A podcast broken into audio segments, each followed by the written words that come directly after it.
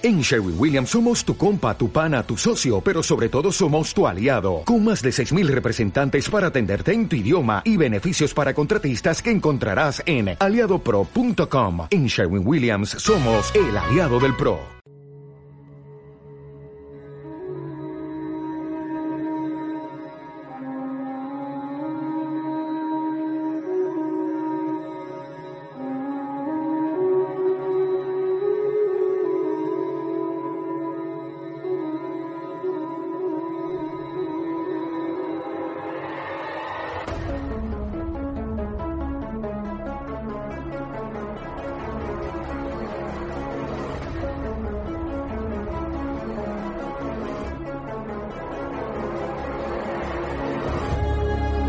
Creemos saberlo todo.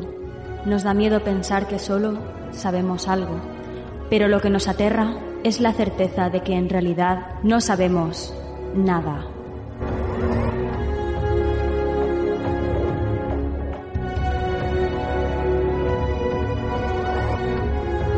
Sígueme por los canales que atraviesan la oscuridad. Remaremos sin descanso. Iluminaremos juntos los caminos de la noche, abriéndonos paso por el canal del misterio.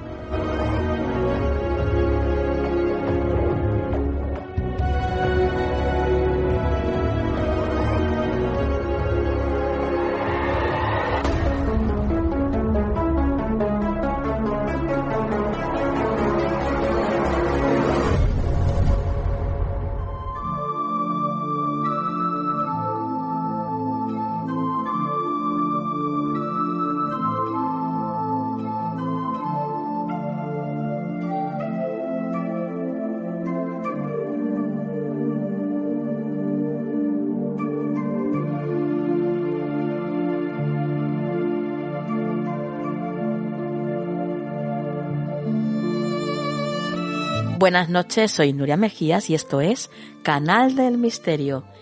Bueno, pues ya estamos aquí, una semana más, dispuestos a entregaros lo mejor relacionado con el misterio. ¿Qué tal ha ido la semanita? ¿Bien? Bueno, espero que sí. Yo he estado unos días pachuchilla, pero ya parece que estoy viendo la luz al final del túnel. Así que bueno, todo es necesario, todo es necesario en esta vida. Como siempre, agradeceros el que estéis ahí todas las semanas, fieles a la cita, y nos escuchéis en directo a través de misteriofm.com los miércoles a las 7 de la tarde o en cualquiera de las plataformas de podcast en las que estamos, como por ejemplo Apple Podcast, Google Podcast, Evox, iTunes, Spotify, entre un montón más. Así que, bueno, no hay excusas, que si nos quieres escuchar puedes hacerlo perfectísimamente el día que quieras y a la hora que quieras. Dicho esto, también os recuerdo que tenéis nuestra página web, canaldemisterio.com, la que podéis visitar y estar informados absolutamente de todo lo que tiene que ver con el programa y además la cantidad de artículos que estamos poniendo constantemente ahí en la web, gracias a nuestro compañero José Miguel González ayer. Siempre está ahí cazando noticias y poniéndolas en la web para que estéis todos bien, bien informaditos. Y dicho esto, vamos a por el sumario del programa de esta noche.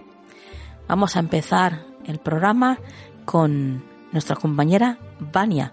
Vania Radoeva va a estar con nosotros y con ella pues vamos a viajar, como siempre.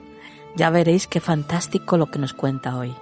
Va a estar con nosotros una nueva compañera que se une a esta nave, a este barco, a esta barca, como dice Marco Antonio, y es Mercedes, Mercedes Rodríguez. Va a estar con nosotros, ella se va a encargar de llevar de nuevo la sección titulada El Symbolum y nos va a hablar pues de simbología, evidentemente. Va a comenzar con el agua. Ya veréis qué interesantísimo todo lo que nos cuenta relacionado con este elemento. Vuelve, vuelve también al programa eh, nuestra compañera Estivali García pero en esta ocasión vuelve para hablarnos sobre piedras. Va a hablarnos de la magia de las piedras y para comenzar, qué mejor que empezar con el cuarzo. Nos va a hablar del cuarzo, de sus propiedades, de cómo limpiarlo, de cómo cuidarlo, de cómo potenciarlo. Bueno, vamos a aprender un montón de cosas con ella. También os voy a recomendar un libro, un libro que he leído este verano y que me ha dejado sin aliento, tengo que decirlo. La cosecha de Satán. Madre mía. ya veréis, ya veréis. No tiene desperdicio, desde luego. Y bueno, por supuesto va a estar también nuestro compañero y querido amigo Juan Perdomo. Con él ya sabéis que entraremos en el consejo de la semana. Así que como veis, pues eh, un programa lleno, lleno, lleno de contenido cada vez más. Y eso es bueno, ¿no? Eso es bueno. Y si vosotros pues queréis estar este ratito con nosotros, pues la verdad es que por nosotros un placer. Así que dicho esto, ahora sí, comenzamos. ¿Quieres ponerte en contacto con nosotros? Nuestro email, tu rincón del misterio, arroba gmail.com.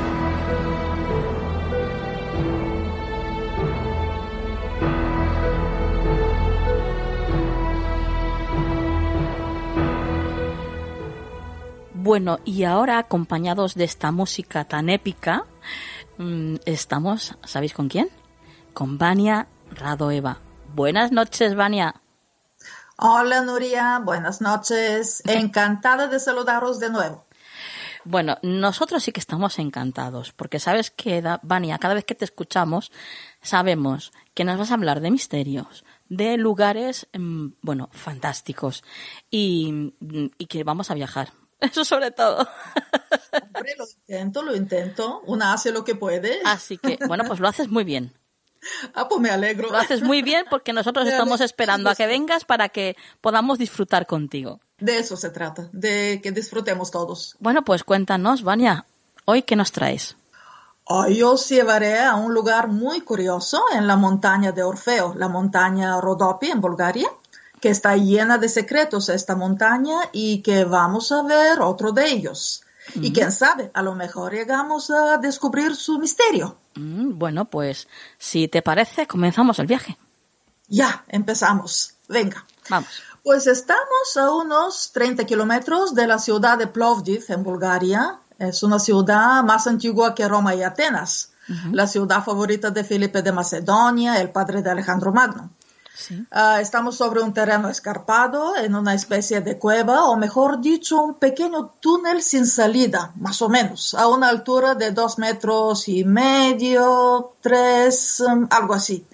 El ancho es de, desde 23 a 40 centímetros, digo, de, esta, de este espacio, ¿no? Sí, sí. En este espacio se han contabilizado unos 60 símbolos, más o menos, ya que es complicado distinguirlos a veces. La profundidad del grabado es de 5 milímetros y los signos miden entre 10 y 14 centímetros. Así, a ver, mm, espero que, que se lo hayan imaginado más o menos. Sí, sí, está perfectamente descrito. Están, ah, esos signos están en dos monolitos, ah, pero el que está más cerca de la entrada tiene los símbolos más desgastados por la fuerza de los elementos. Se constató que el texto va de derecha a la izquierda, que es interesante porque nosotros aquí escribimos como en España, de, de la izquierda a la derecha.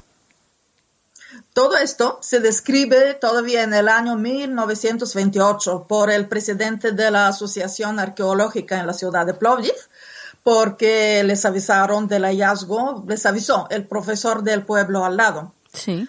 Ah, fíjate que solo a un kilómetro de la inscripción existe un santuario que muchos pensamos que está relacionado con los símbolos, pero la ciencia oficial no dice nada al respecto y tampoco hacen investigaciones. La gente de ahí, los lugareños, creen que es porque no esperan encontrar objetos de oro u otros tesoros tradicionales, ¿no? Ajá. Ah, pero no obstante, hay personas que investigan por su cuenta y ofrecen sus hipótesis que, que os quiero contar. Bueno, pues a ver, para hacer un resumen, eh, hablamos de una inscripción de más de 60 símbolos, Vania, tallados en dos bloques de roca y cuyo significado pues todavía se desconoce. Eso es, eso es. Ah, vamos con la primera hipótesis. Pues la primera y la más obvia, tal vez, lanzada incluso por el, por el arqueólogo en, ah, en el año 1928, es eh, que se trata de signos rúnicos. El parecido es muy llamativo. Pero bueno, ¿qué son las runas, no?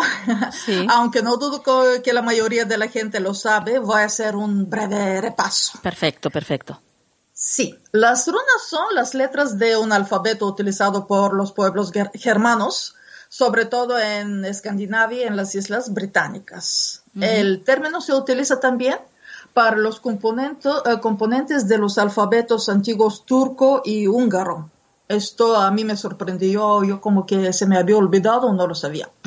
Sobre el origen de las runas, la mitología escandinava narra que es el dios Odín quien las recibe sacrificándose al bajar por el árbol de la vida, a ver si lo digo, Ingdrasil, Ah, esto es el árbol, el que conecta los tres mundos, el de los dioses en los cielos, el nuestro y el inframundo.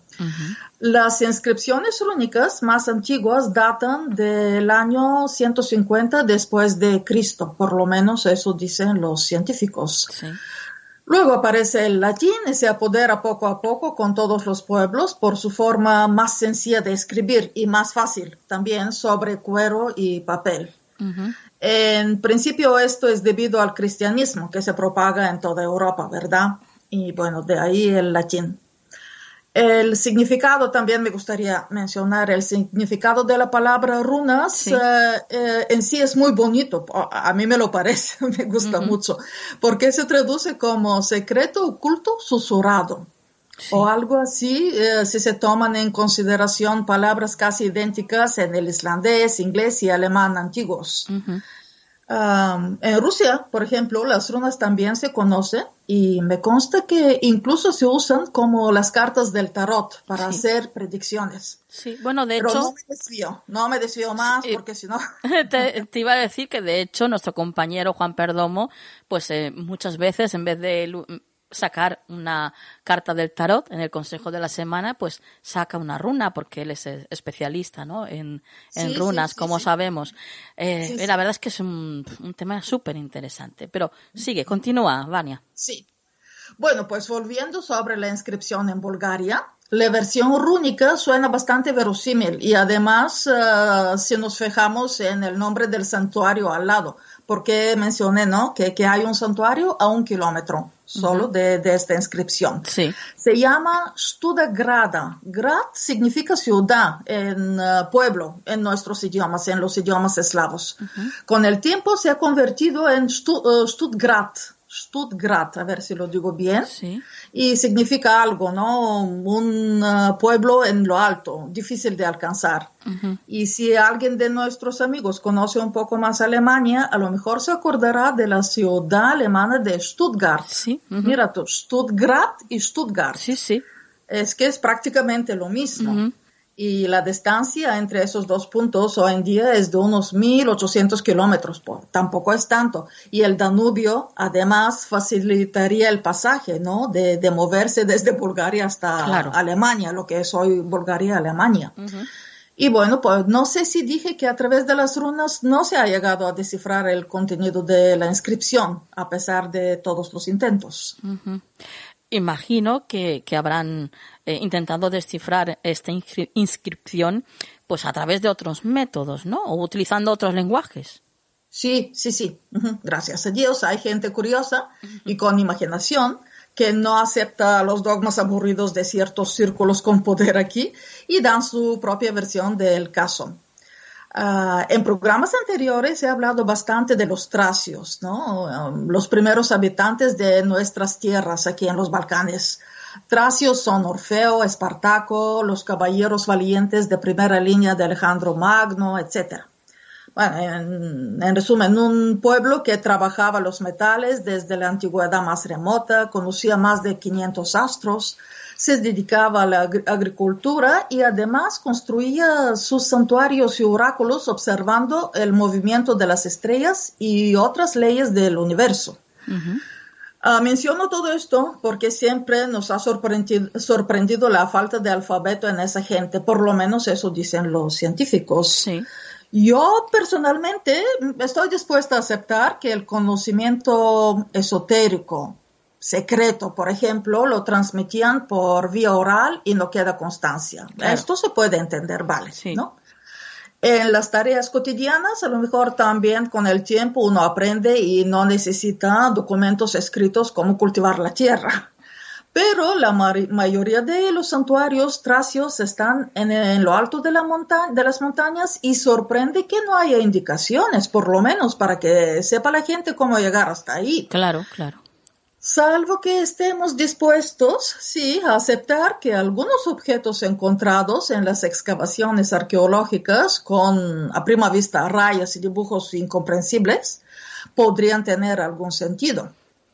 Y buscando un poco en los museos en Bulgaria, resulta que existen ocho, ocho objetos, solo objetos, placas, sellos, fragmentos de, de, otros utensilios o algo así, así, que llevan símbolos muy parecidos a los de la inscripción de, de la que hablamos, que ya, ya llama la atención, no, ocho, repito yo, que son 8. Ah, nuestros amigos se acordarán, espero, que en programas anteriores hemos hablado de una gruta prehistórica en Bulgaria con dibujos milenarios llamada Magura. Sí. Magurata. Sí.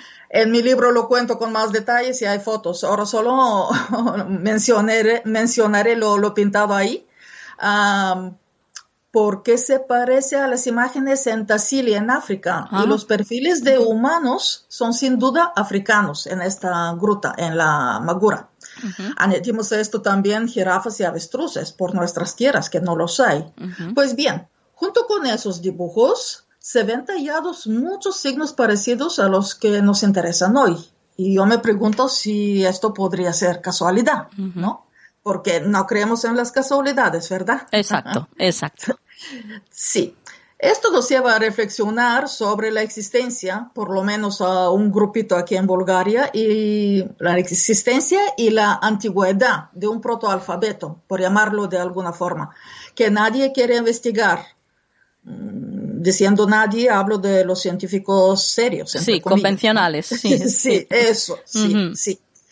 Luego los arqueólogos, y no solo en Bulgaria, saben de la así llamada civilización del Danubio. Se trata de un vasto territorio compuesto por los Balcanes y algunas regiones de Ucrania y Hungría.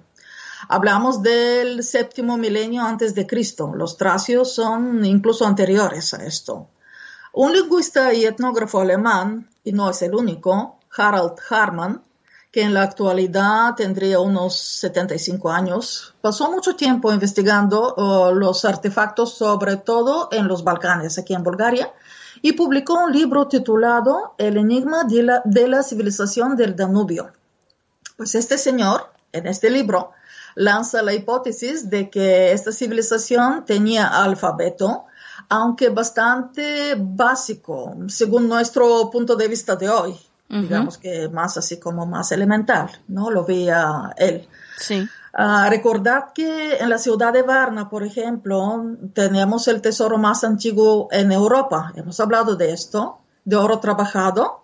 Y también cerca de Varna, en eh, un pueblo que se llama Duran Kulak, ah, se encuentra el ah, asentamiento ¿Lo digo bien? Asentamiento. Sí, sí, perfecto. Sí, perfecto. es que se me atragantan, ¿sabes? Algunas palabras.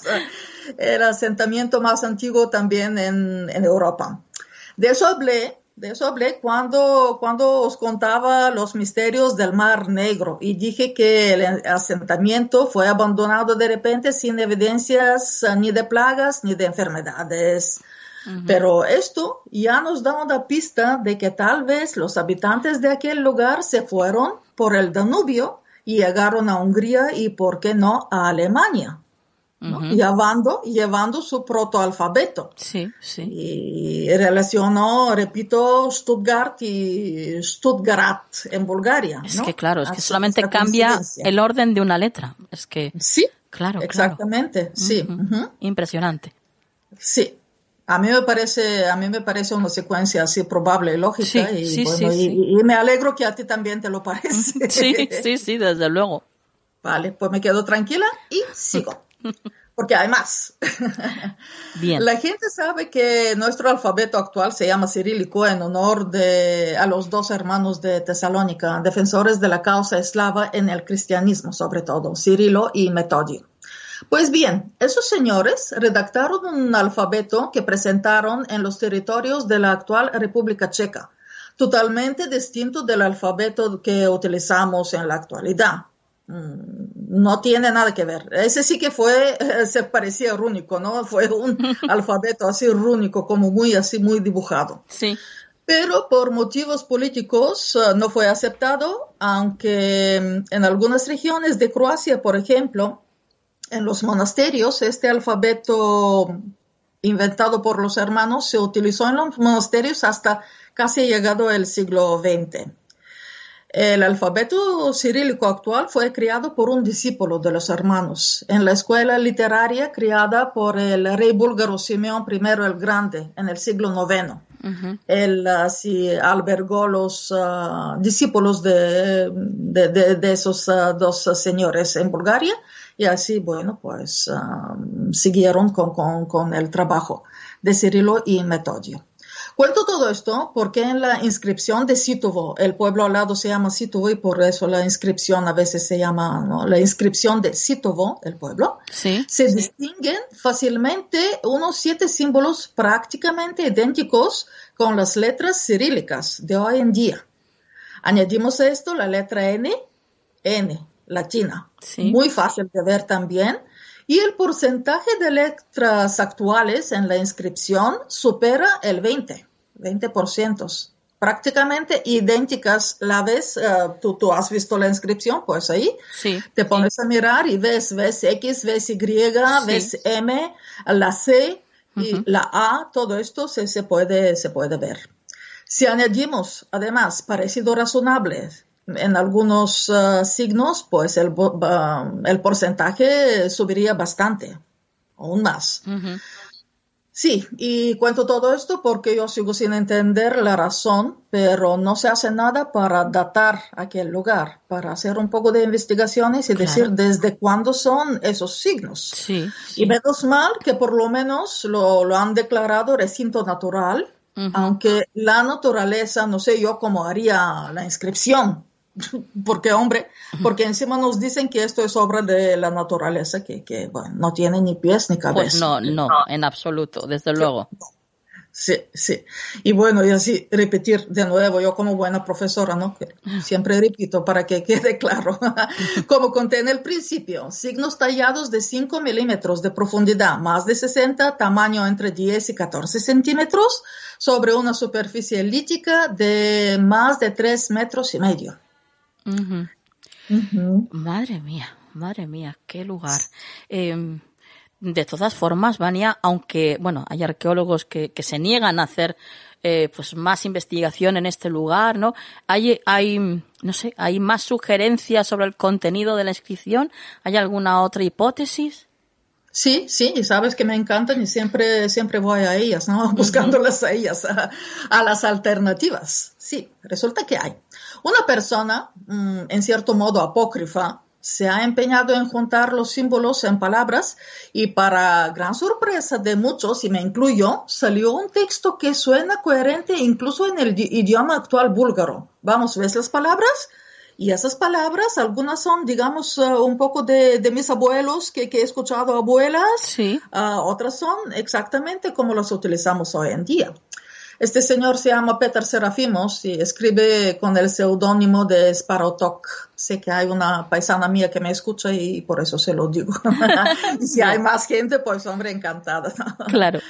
Obviamente, este señor ah, argumenta la traducción a través de los vocablos obtenidos y el sentido sugerido es el siguiente. Así, comillas, abro comillas. Mm, Venga, que estamos aquí ansiosos por saberlo ya. Bueno, el texto dice, Él se fue al cielo, llorado por sus hijos, aquel que yace aquí en la tierra. Y te aseguro que yo veo lo que ha hecho Peter Serafimos y, y veo las palabras. Y, y bueno, y la, bueno, esto está un poco retocado, pero hay algunas palabras idénticas con el idioma de hoy. Y bueno, pues en todo esto yo mm, tengo unas cuantas observaciones que hacer. Ajá. La antigüedad, antigüedad de, este escrito, como decía, no se sabe, pero algunos hablan de 6 a 3 mil años, basándose sobre todo en el desgaste de algunos de los signos por los elementos y la profundidad de, los demás. O sea, de 6.000 a 3.000 años. Sí. De 6.000 a 3.000 años. Como dije, como dije hay, hay dos trozos, ¿no? Así, dos piedras y unas están más cerca de, digamos, del aire libre y los otros están un poco más para dentro en, en la cueva. Aunque es muy pequeño, no es una cueva, pero bueno, así dicho. Y bueno, pues por el desgaste, ¿no? La profundidad, que, que en principio es de 5 milímetros y de los demás, pues se ha calculado que podría ser esto, como 3.000 años. Pero bueno, yo digo que aunque fuera menos, aunque fuera bastante menos, porque fíjate que el alfabeto fenicio se considera el más antiguo y se creó en el siglo XII antes de Cristo, según dicen. También el griego es visto como heredero del fenicio y de ahí, en base al griego, nace el latín y en el cirílico la mayoría de las letras coinciden con el latín, pero algunas tienen distinto significado. Digamos que A es A, pero por ejemplo, la U latina en búlgaro es sí, y cosas así. La P ah, latina es R, pero son idénticas, las letras, son, los símbolos son idénticos. Y así, bueno, pues sigo, sigo que me desvío. Mencioné antes la civilización del Danubio, que los arqueólogos sí conocen. Sí. Mm, y sí la inscripción de Citovo.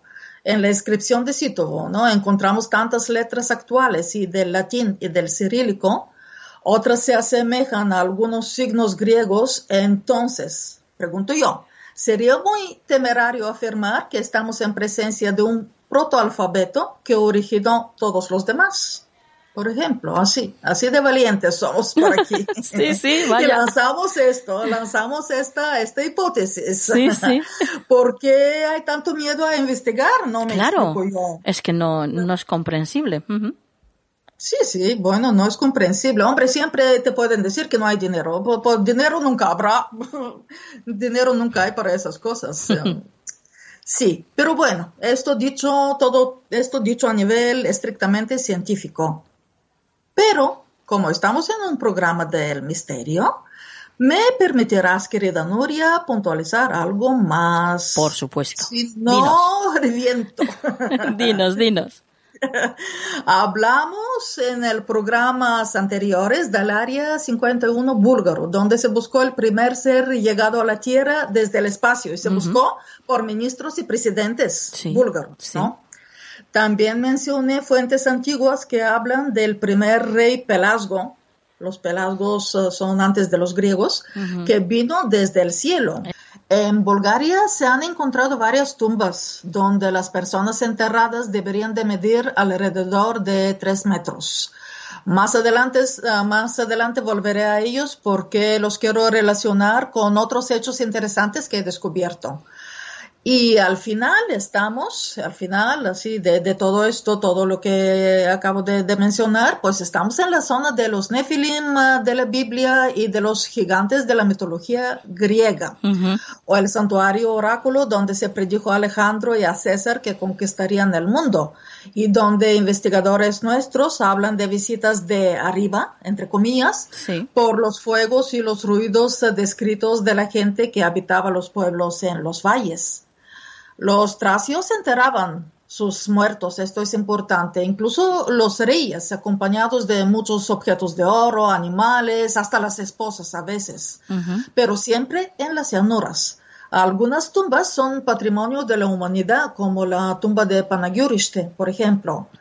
Y la inscripción de Sitovo está en lo alto de la montaña, el camino hasta ahí es bastante escarpado, no es muy accesible.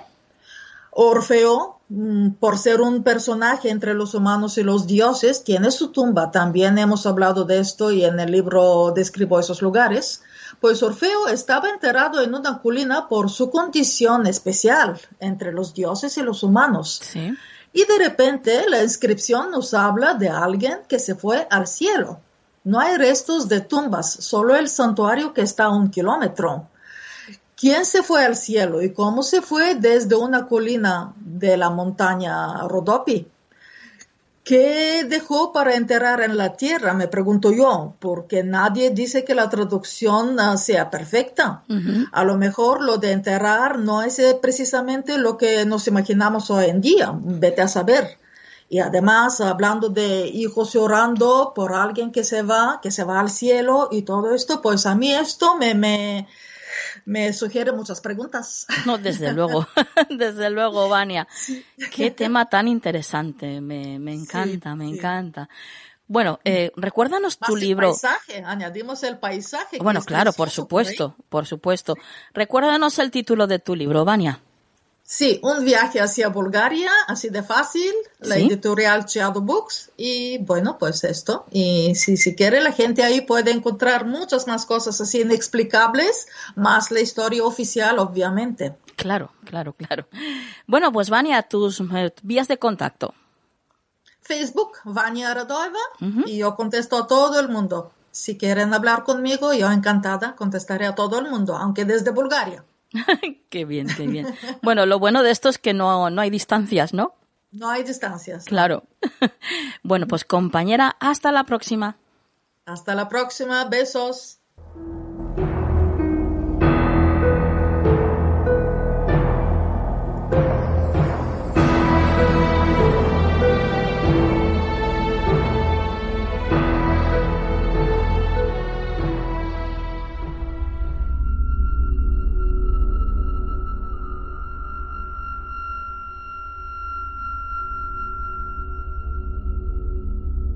Bueno, quiero hacer un impasse en el programa porque mm, quiero recomendaros un libro que cayó en mis manos este verano y que desde luego lo he pasado fenomenal leyéndolo. Os estoy hablando del libro La cosecha de Satán. Es el último libro del matrimonio Warren, ya sabéis, Ed y Lorraine Warren, actualmente fallecidos los dos, pero bueno, como sabéis este matrimonio, ella era medium y clarividente, él era un demonólogo reconocido por la Iglesia Católica y ambos se dedicaban a investigar, eh, bueno, pues fenómenos paranormales. De hecho, además también tenían, tienen, porque todavía existe en Connecticut, un museo del ocultismo con todos esos objetos que han ido recogiendo a lo largo de, sus investigaciones. Como por ejemplo la muñeca Anabel, ¿no? La conocéis, segurísimo. Bueno, pues eh, a lo que iba. Este libro, La cosecha de Satán, que está editado por Obelisco, desde luego te atrapa desde el primer momento. Es un caso real, por supuesto, de posesión demoníaca, narrado por los primeros periodistas que le dieron cobertura con gran repercusión, además, en el Boston Herald, y que concluyó con un exorcismo cuyas grabaciones se muestran en la taquillera película El Conjuro. La historia más o menos por encima, para no haceros ningún spoiler, es esta. Es eh, la historia de un pobre granjero de Massachusetts que le ocurren pues diversos sucesos extraños y, aterradores en su casa. Y él pues hace como hubiera hecho yo creo que cualquiera de nosotros, ¿no? Primero acude a la policía local para ver si le dan algún tipo de explicación eh, lógica y racional de lo que le está ocurriendo y después pues acude a un sacerdote. Posteriormente se pondrá en contacto con Ed y Lorraine Warren y ellos, los Warren, a su misma vez, recurrirán al exorcista más renombrado de Estados Unidos en ese momento, el obispo Robert McKenna. Y bueno, este libro pues trata de las insólitas experiencias que ocurren en todo este caso. Ya os digo, una historia que os pondrá los pelos de punta. Totalmente recomendado si os gusta el miedo, si os gusta pasar así ¿eh? ese miedito por la noche antes de acostaros con una luz tenue. Bueno, maravilla para todos aquellos que disfrutéis como yo de el terror y de, y de la buena lectura. Así que ahí lo dejo. Totalmente recomendado.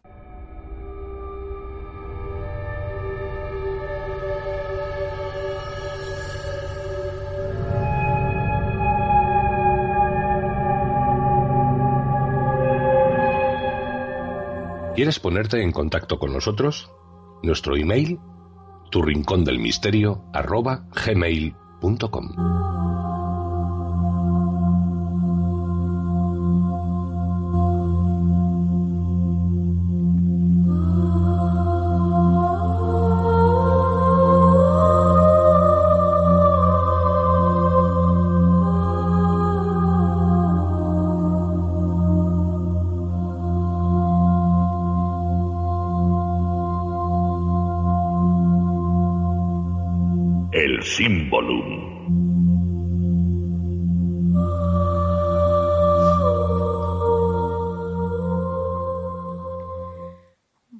Pues reabrimos la sección de el Symbolum.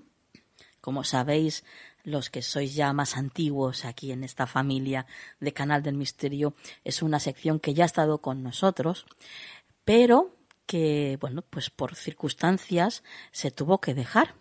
Y no quería volver a tenerla en el programa hasta tener a la persona adecuada. Porque para mí es una sección muy, muy eh, especial en este programa, el, el Symbolum, eh, porque como sabéis, tiene que ver con la simbología, con toda la simbología. Y es que la simbología está en todas partes, como muchas veces hemos hablado. Por eso, para mí es tan importante el tener información sobre cada uno de los símbolos y que haya alguien dirigiendo esta sección eh, que sea capaz de poder transmitiros todo lo que conlleva esta información y esta sabiduría, el, el saber en, en, qué consiste ¿no? un símbolo en concreto. Y bueno, pues esa persona ha aparecido. esa persona ha aparecido y es Mercedes Rodríguez. Buenas noches, Mercedes. Buenas noches, Nuria. Bonita presentación. Bueno, no es nada para lo que tú te mereces, Mercedes. Ya sabes que te quiero muchísimo, que, bueno, nos conocimos. El, senti el sentimiento es mutuo, lo sabes. sí, sí, lo sé. Nos conocimos siendo oyente del programa, tú, ¿verdad? Sí. Y ya de esta amistad ya hace un montón de años, porque además también, pues has estado en el programa, eh, pues para que te entreviste por, por tus libros. Efectivamente. Y ahora termino aquí de otra manera. Fíjate, fíjate. ¿eh? La vuelta que da la vida. vaya, vaya, vaya. sí, sí. Bueno, cuéntanos un poquito para la gente que no te conozca, quién es Mercedes Rodríguez. Bueno, pues Mercedes Rodríguez es una persona, diría que polifacética, que ha pasado en su ya un poquito larga vida, tengo 52 años, eh, por, por, muchas facetas, eh, desde la política en, en, mi juventud hasta, hasta, bueno, pues la literatura, ahora la filosofía, y, y bueno, sobre todo una persona curiosa e interesada por todo lo que eh, lo que de misterio tiene esta, este mundo, que es mucho. Sí, sí, sí. Que más misterio que la vida, ¿verdad? Efectivamente. Estamos rodeados. Sí, sí, sí, sí. Y bueno, pues cuéntanos qué es para ti la simbología, Mercedes. Pues la simbología es eh, la vida en sí. Y me gusta mucho una, la, la definición que daba Jung, porque él decía que es la expresión de aquello que no puede ser expresado de mejor manera. Qué bueno. Eh, es bueno, ¿verdad? Sí, buenísimo. Eh, es el sentirse, es una intuición en, en la que el, el, ser humano se ha sentido de, de siempre parte de aquello que, que le rodea, uh -huh. pero no ha sabido expresarlo de mejor manera. Entonces, el, los grupos de, de, de, personas que se han interesado especialmente por, por intentar eh, descubrir eh, en qué consistía ese sentimiento eh, que, que, alguien definía eh, como el sentimiento oceánico, ese formar parte de, de, de un océano, de un todo, uh -huh.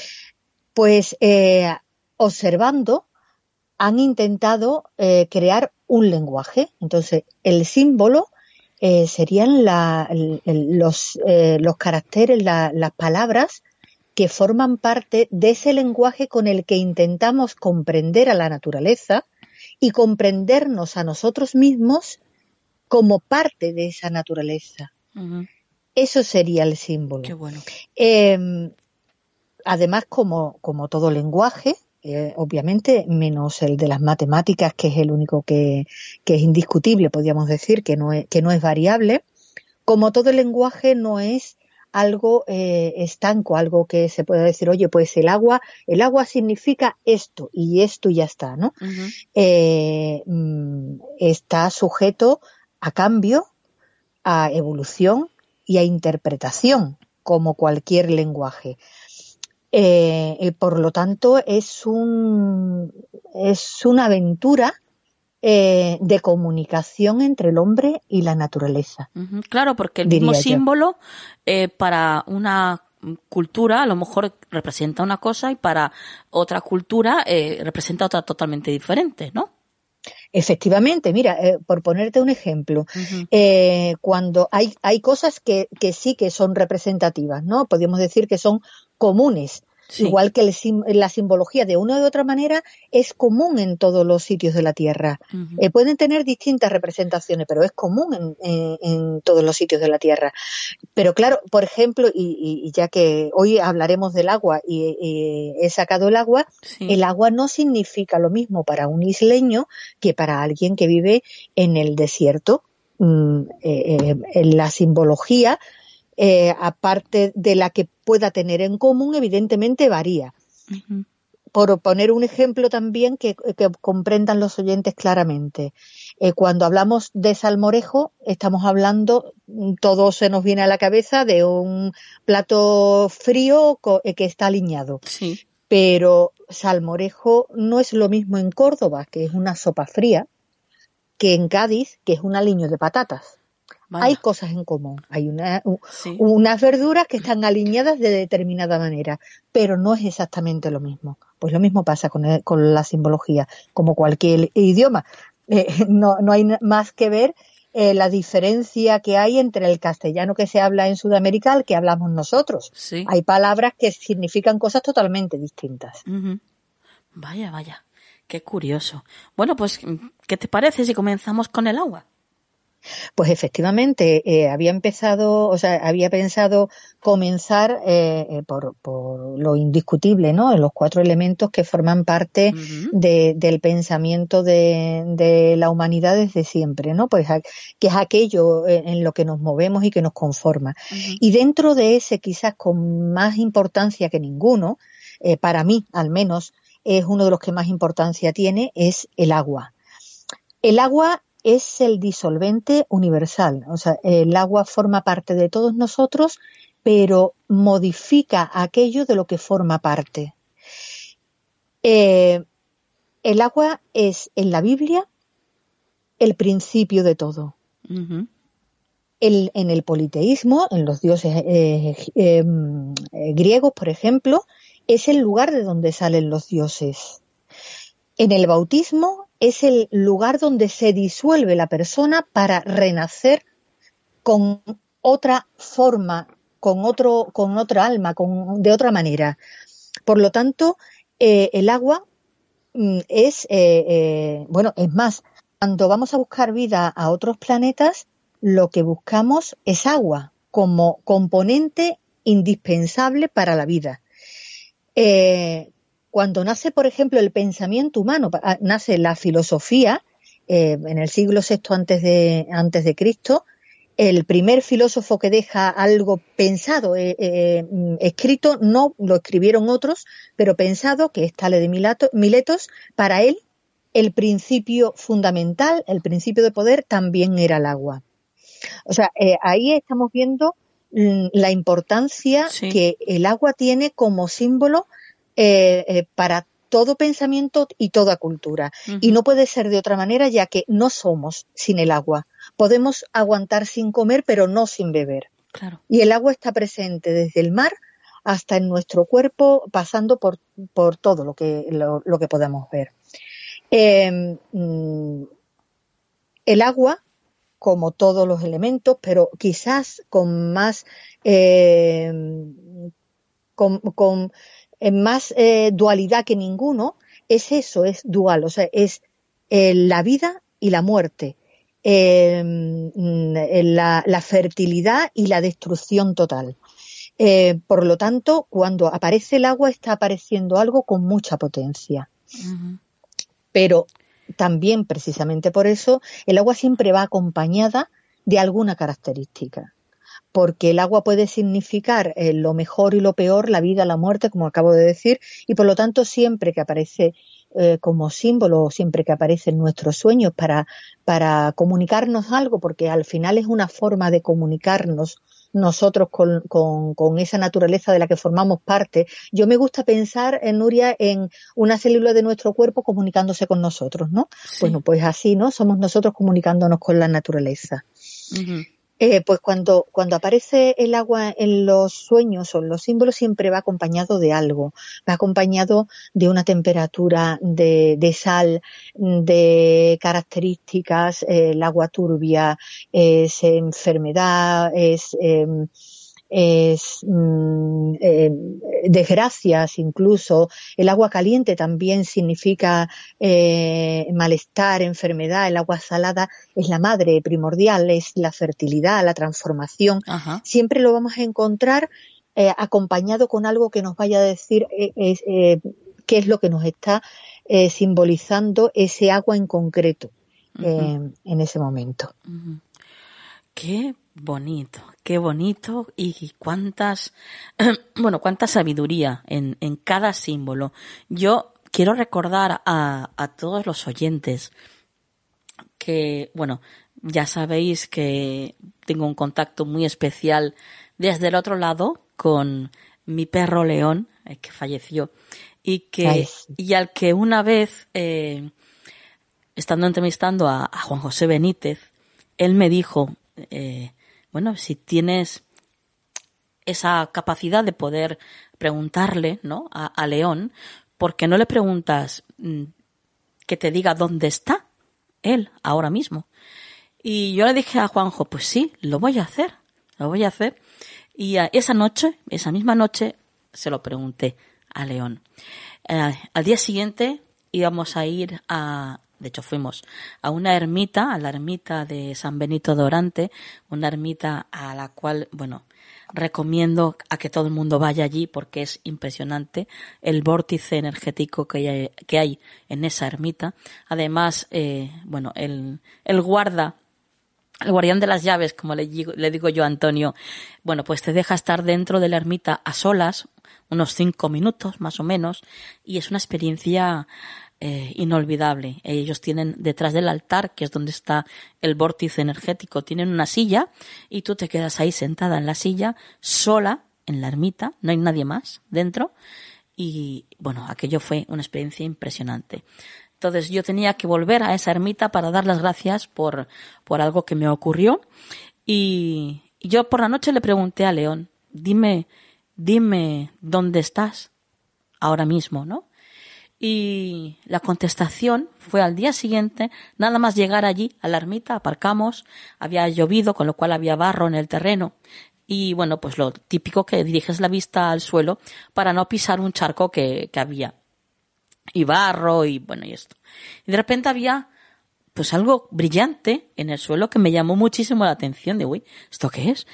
Y me agacho y cuando lo recojo, pues era, fíjate, era un coletero, era un coletero dorado, ¿vale? Pero el coletero tenía la forma, el símbolo de el infinito. O sea, qué bonito. Sí. bueno, el infinito lemniscata, que también se le conoce por ese nombre. Eh, en ese instante supe inmediatamente que esa era la respuesta de, de León. ¿Dónde, ¿Dónde estoy? Pues en el infinito, donde no hay ni principio ni fin, ¿no?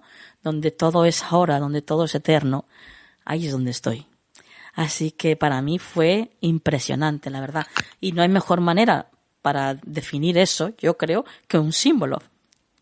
Sí, Sí, y además fíjate, eh, Nuria, que si hay algo que conecta lo que hoy hemos estado eh, comentando, el, símbolo que hoy hemos eh, explicado, que es el agua, es precisamente con el infinito, con la energía que nos compone, porque al final em, es transparente, está en todo, lo crea todo, lo transforma, y en la antigüedad, cuando no se conocía la energía como tal, era el agua el que representaba esa energía.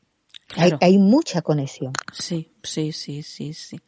Bueno, aparte de que el agua se ha utilizado pues incluso para ver el futuro también, ¿no? Como purificador. Bueno, es que se ha utilizado para todo el agua. Impresionante, impresionante. Bueno, eh, Mercedes, lo vamos a dejar aquí porque si no nosotras nos liamos y es que estamos toda, toda la noche, todo lo que dura el programa aquí. Eh, antes de irte, Mercedes, ¿alguna vía de contacto? Bueno, pues eh, vía de contacto o bien a través del Facebook, de mi Facebook, o bien a través de, mm, mi blog, eh, mi página web 36escalones.com. Perfecto, muy bien. Pues ya sabéis, eh, en cualquiera de esos dos sitios podéis dar con Mercedes y, bueno, pues hacerle preguntas, poneros en contacto con ella para seguirle la pista, ¿eh? Que ya os digo yo que merece la pena. Una persona muy, muy interesante. Mercedes, hasta dentro de poquito. Gracias. Pues sí, hasta dentro de poquito.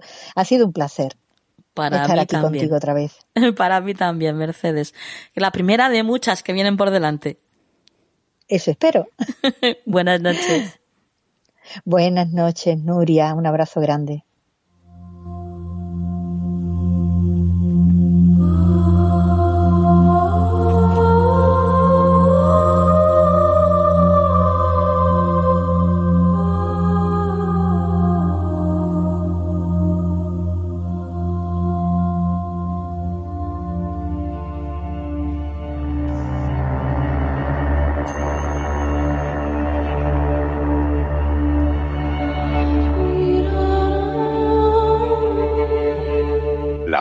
Las piedras en Canal del Misterio.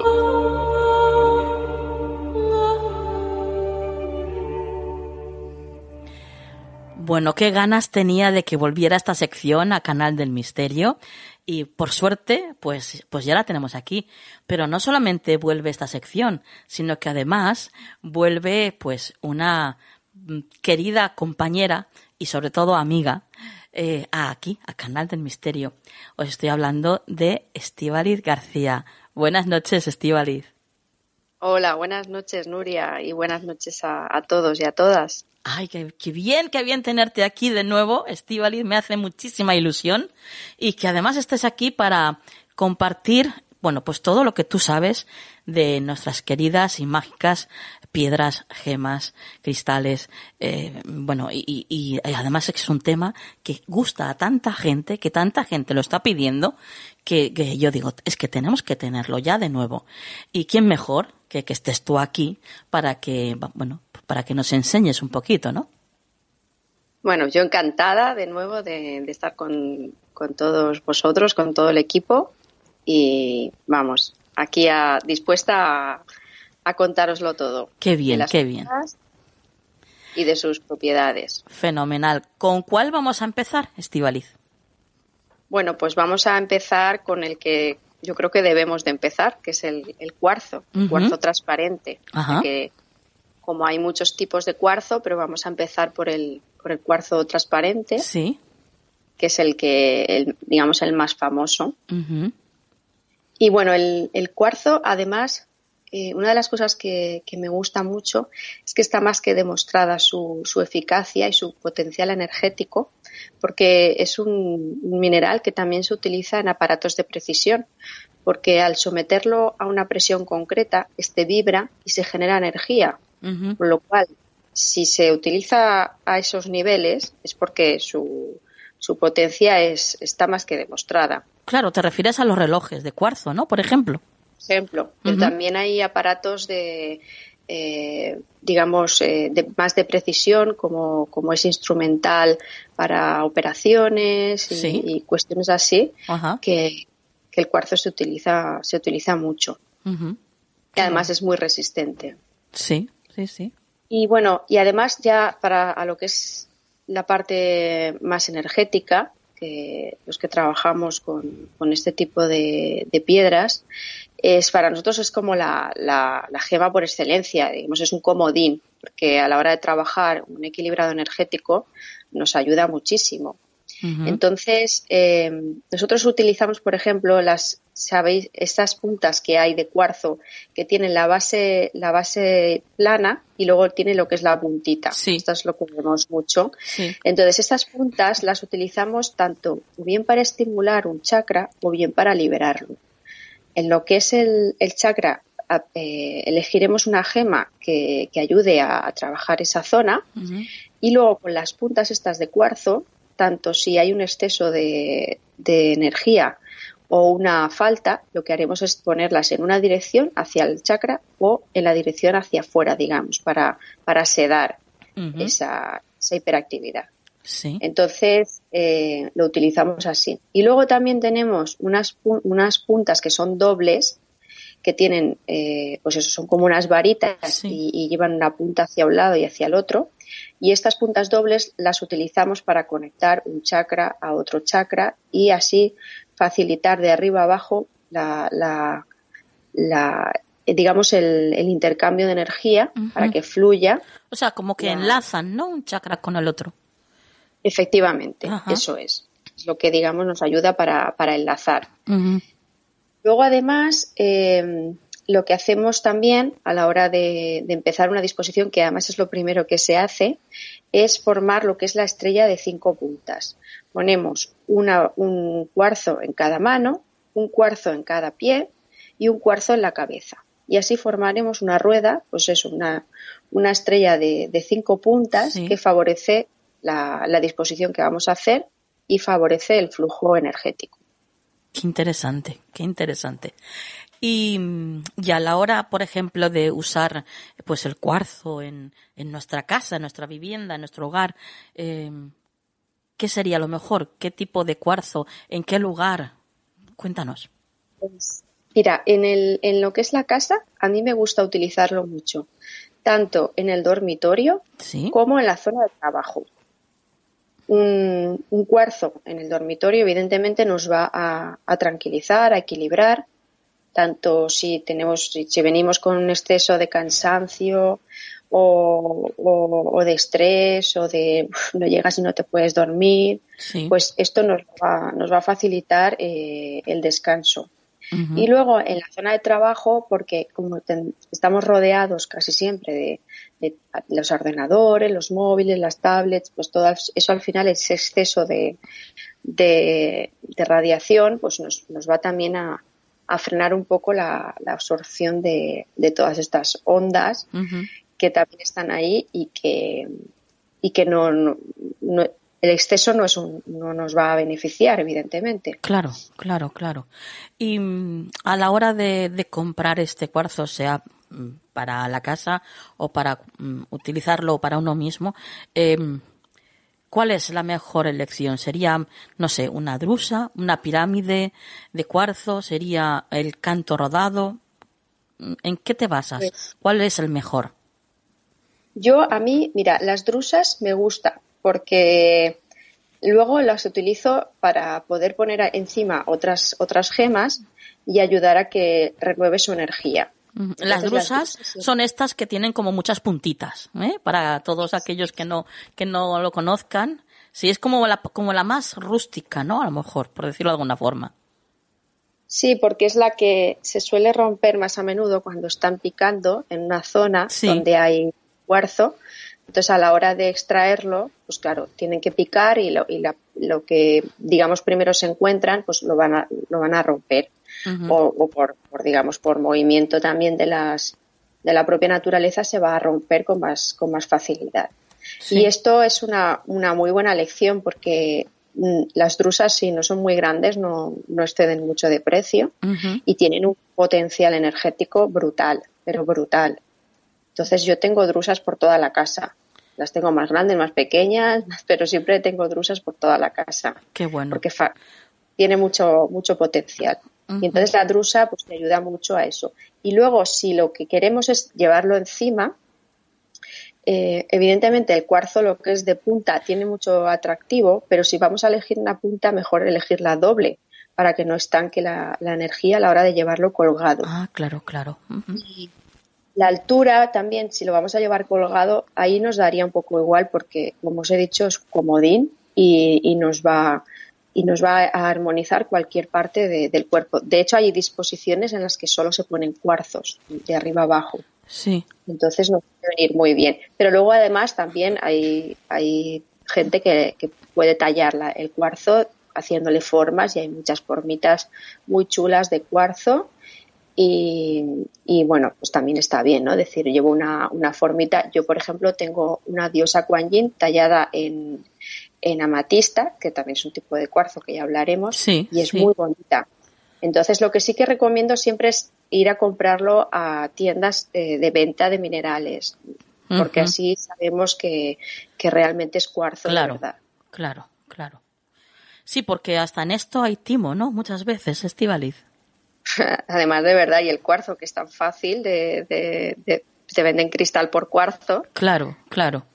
O sea que ahí siempre es mucho mejor ir a una, a una tienda especializada para poder, poder elegir un, buen mineral y que, y que nos haga efecto, porque un cristal, cristal, cristal normal, no nos va a hacer nada, claro. Claro, no, va a hacer la función que tiene que hacer el cuarzo, claro, evidentemente. Claro. ¿Y cómo cuidamos estas gemas, Estivaliz? Bueno, pues siempre el cuidado eh, se extendió mucho hace años lo de meterlas en sal, pero para mí es un poco un error porque la sal acaba dañando y acaba, em, digamos, desgastando la, piedra. Y hay que tener en cuenta que la piedra es un elemento vivo, aunque no lo, no lo creamos, pero es un elemento vivo y tiene, necesita mira, necesita hidratación, que esto es una cosa súper importante. Yo lo aprendí una vez que vinieron a pulirme el suelo de casa. ¿Sí? yo tengo un suelo de mármol y me dijeron, eh, ¿no lo friegas? Y digo, me dijeron que no fregara el mármol y me dijeron, el mármol es una piedra viva y necesita hidratación. Vaya. Y me quedé alucinada, la verdad. Vaya, sí, sí, es verdad. No, tiene toda la lógica, claro, por supuesto. Evidentemente, y entonces los, los, las piedras necesitan agüita, un poquito de jabón neutro y luego dejarlas secar en, en una zona que se pueden dejar al sol, pero no a un sol de mediodía, evidentemente. Se puede dejar al sol de la mañana para que les, les aporte salud.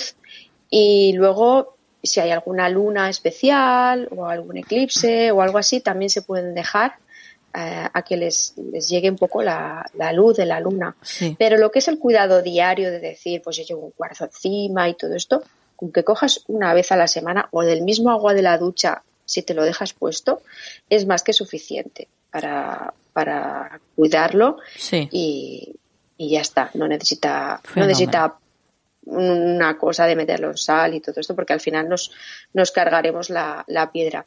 Y una última cosa es que hay que tener en cuenta que las piedras también pueden cambiar su composición a lo largo del tiempo. Mm. Nos puede cambiar el color, nos puede salir alguna zona que digas, parece que tiene una grieta, parece, pero no, no pasa nada. Esto no es que, que digas, ostras, me lo he puesto y le ha pasado esto y madre mía, estoy fatal. No, simplemente eso es algo que la piedra necesita transmutar y, ya está, no hay ningún problema. Y si cambia de color, pues tampoco, tampoco pasa nada. Esto lo va a hacer de manera natural. Forma parte de la evolución de, de la piedra, ¿no?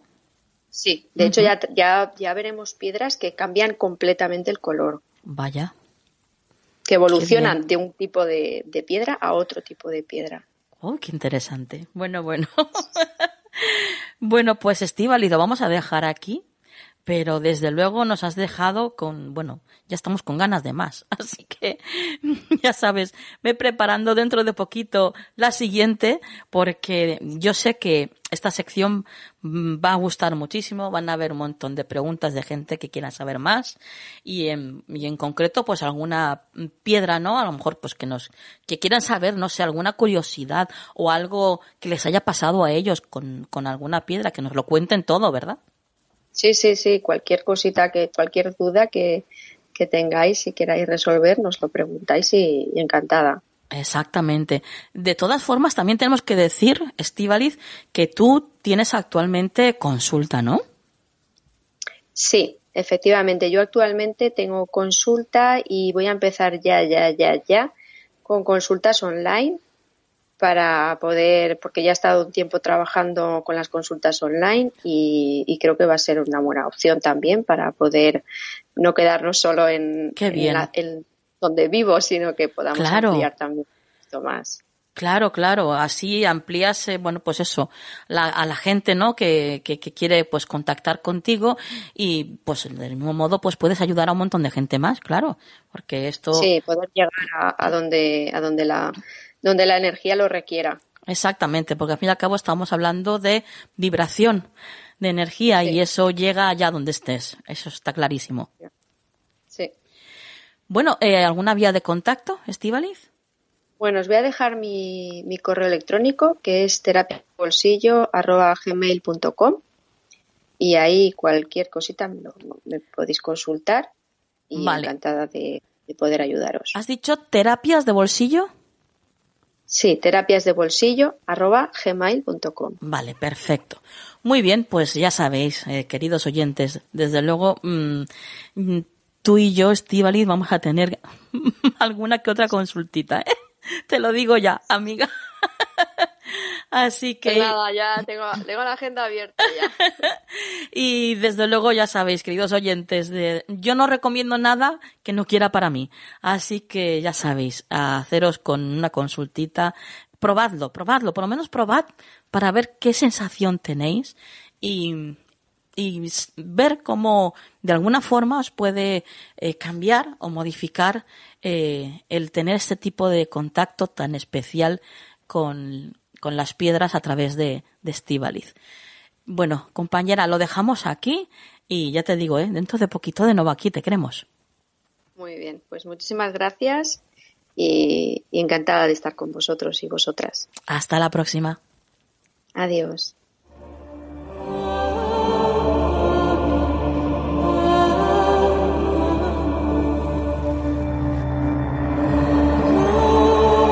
¿Quieres ponerte en contacto con nosotros?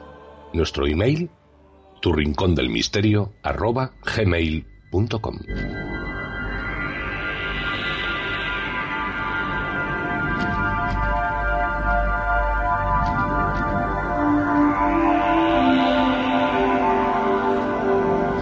El consejo de la semana en Canal del Misterio.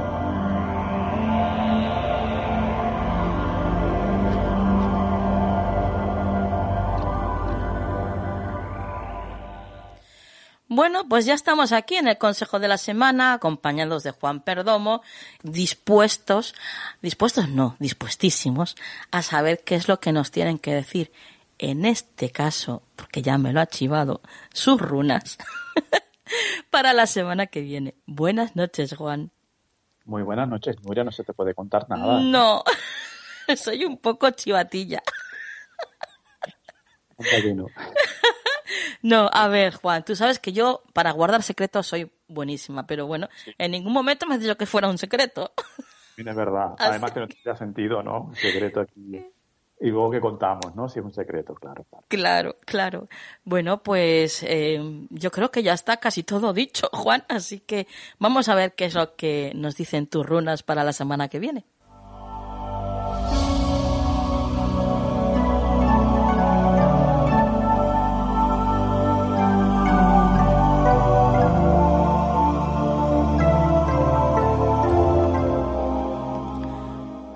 Cuéntanos, Juan.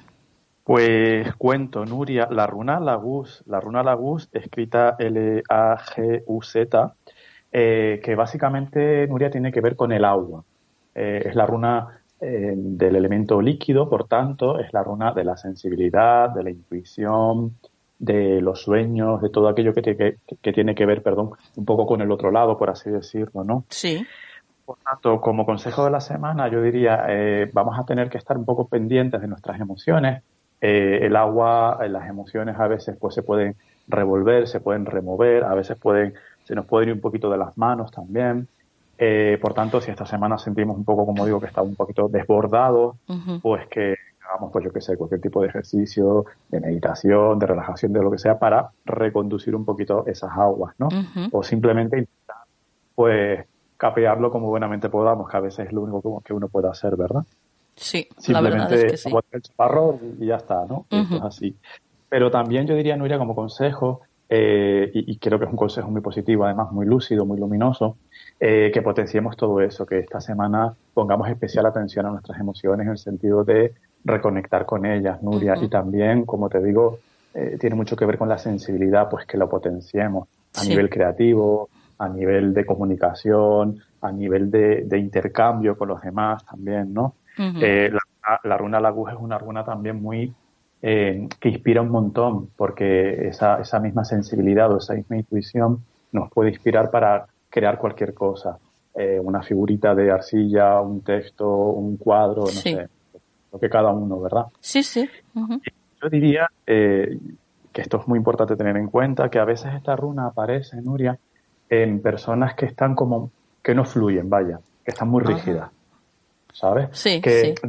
digamos que no, no, eh, no, no- no acompañan al fluido de la vida, al fluir de la vida. Entonces, quizás para muchas personas, Nuria, eh, el consejo de esta semana puede ser, revisa si te sientes así, rígido, estático, eh, inmóvil, si, si estás muy cerrado a los cambios, si estás muy cerrado, pues eso, a fluir. Entonces, un poco... Poco, si- si poco que- flexible, ¿no, Juan?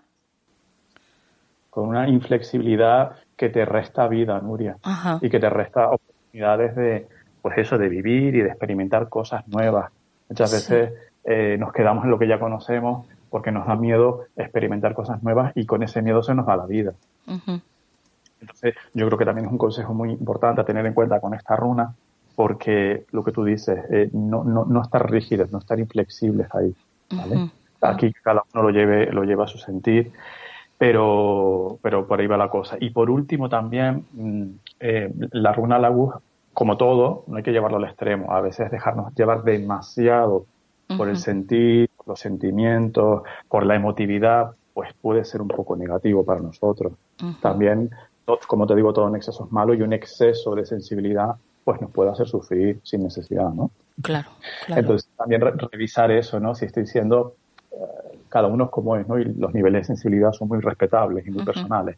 Pero quizás revisar, Nuria, si estoy siendo demasiado, eh, me estoy dejando llevar demasiado por mis emociones y eso pues me tiene en un, un poquito en un sin vivir, ¿no? Que a veces ocurre. A mí por lo menos de vez en cuando me pasa. Sí, bueno, yo creo que a todos, Juan. Sí, Oh, sí, sí. Claro. Fíjate, hablando de, de flexibilidad, me ha venido a la mente una, una máxima que dice, es algo así como ser flexible como el bambú, suave como el viento y adaptable como el agua. Creo que es una máxima que desde luego mm, describe a la perfección, ¿no? El cómo uno mm, debería de ser y debería de ir por la vida. Totalmente, sí, sí, sí, que supongo que no siempre es fácil, o puede haber momentos en que se te haga un poquito más complicado, pero me parece una máxima preciosa, además que ni pintada para esta runa y para este consejo de esta semana, y me la quedo y me la aplico. Sí, sí, sí, preciosa. Bueno, pues Juan, lo dejamos aquí, tus vías de contacto. Claro que sí, eh, correo electrónico farotarot.gmail.com, teléfono 691-402-203 y me pueden buscar en Facebook, YouTube, redes sociales con Juan. Perfecto, pues Juan, lo dejamos aquí. No sin antes, no sin antes, eh, emplazarte o invitarte a que nos prepares alguno de esos temas eh, que a veces pues quieres compartir con nosotros en más profundidad. Mm, yo lo dejo ahí. Ahora tú, si quieres, recoges el pañuelo. Yo lo recojo y, y me pienso de qué hablamos porque hay tantos, tantos temas interesantes. Claro. que, pero me apetece, me apetece mucho enriquecer un poquito más esto y enriquecerme yo, porque el que da siempre recibe, esto es así, eh, aportando algún temita extra, claro que sí. Bueno, pues yo ahí lo dejo. Queremos Bien. que compartas más de tu conocimiento, Juan. Bien, encantado. Compañero, hasta la próxima semana. hasta la próxima semana, Nuria.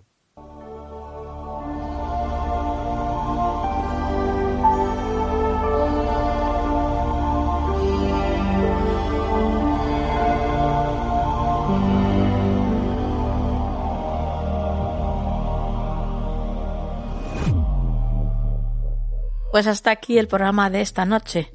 Espero que lo hayáis pasado bien, que hayáis aprendido muchísimo como nosotros y que ya estáis deseando que llegue la semana que viene. Yo desde luego sí. Porque me encanta estar con vosotros, me encanta vuestra compañía y me encanta pues esta magia que se forma alrededor de, de este círculo ¿no? que nos une y que nos conecta a todos los que escuchamos Canal del Misterio. Como siempre digo, somos una gran familia radiofónica y eso me enorgullece. Os siento muy cerca y eso me encanta, y eso me encanta. Así que bueno, antes de ponerme más sentimental, que me conozco, vamos a por la frase de la semana.